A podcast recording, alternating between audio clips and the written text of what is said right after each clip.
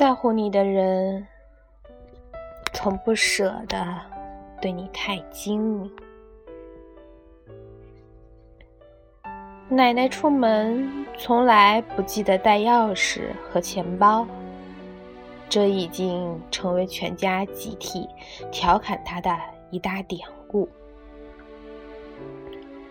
关键是她即使带了，也只是象征性的。他从不操心钱包里到底有多少零钱，买东西够不够用，因为每次出门。旁边都有爷爷，买点心、去超市、逛公园，奶奶只负责赏景怡情就好。一次，爷爷问他：“家里大概有多少存款？你还记得不？”奶奶依然笑着摇摇头。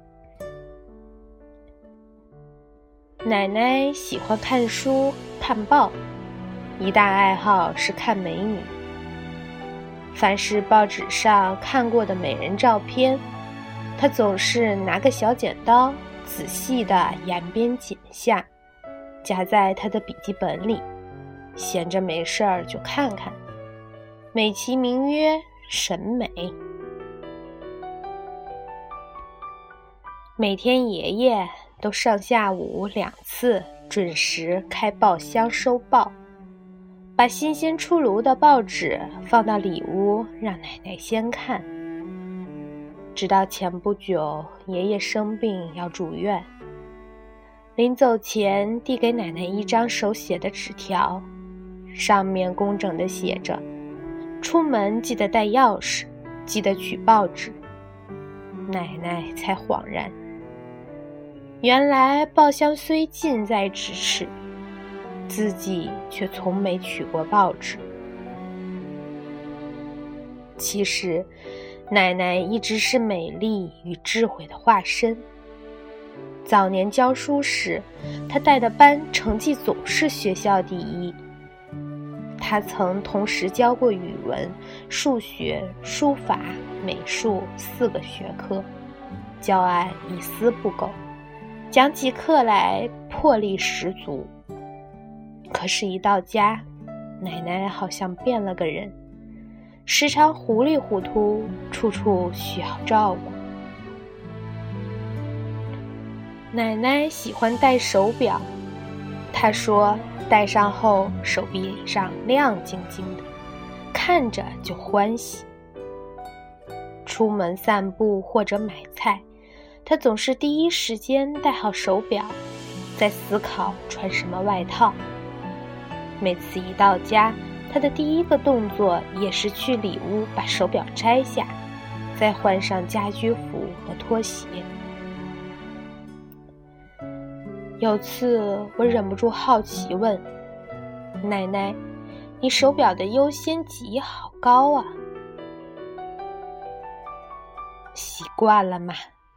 一到家就放松了，奶奶笑答：“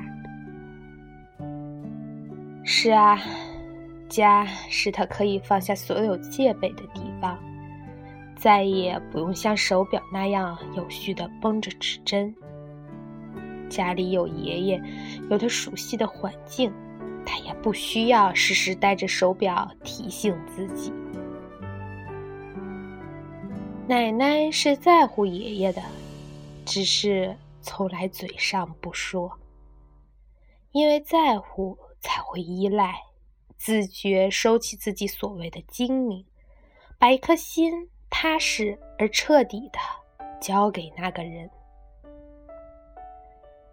都说爱情里的女人都透着一股傻气，男人又何尝不是？其实谁都不笨，因为在乎，所以并不舍得对喜欢的人太精明。他们宁愿把自己坚硬的一面放在外面，在你面前彻底放下所有戒备。这让我也不禁想起我的先生。刚认识，隐隐感觉他对我有好感的时候。我们还在同一个大楼上班。有次我感冒了，嗓子发炎，他偷偷买了润喉片，却不好意思直接下楼送给我。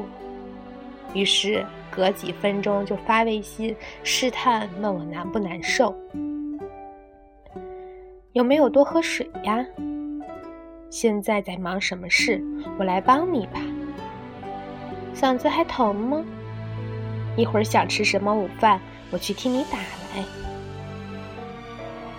看着这一连串看似平常的小关心，我在手机那头不由笑出声。还有次我逛街时，手指不小心被划破，他知道后，立马晚高峰坐地铁赶来，说是要给我送创可贴。当放下手机，看到他从远处气喘吁吁地跑过来的时候，心里觉得又好笑又吃惊。我所在的商场就有超市，买个创可贴还不是轻而易举。可他却绕路过来，这让我很难把他和那个工作中严谨而斯文的人联系到一起。那一次，我的心被暖暖的感动了。我是个吃货，又天天手机不离身，一刷微博刷到那些诱人的美食图片，就会自动艾特他。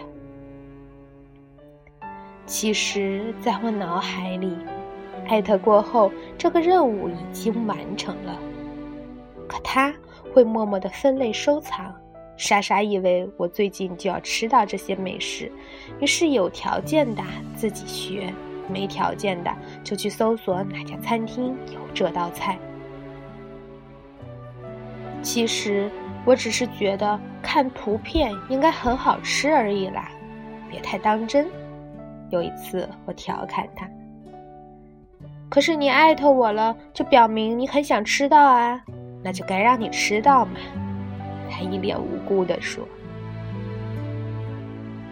看着他笨拙的样子，心里好像已经吃到了这些美食一样。在乎你的人，宁可对自己精明。也不会对你精明。其实这世上谁都不笨，每个人都有自己的闪光点和过人之处。可为什么总会出现遇到一个人后就完全没有抵抗力的时候呢？因为在乎，所以拿你没办法，不能。也不想用对其他人的方式来对你，也因为你的存在本身就能唤起他心底所有的天真。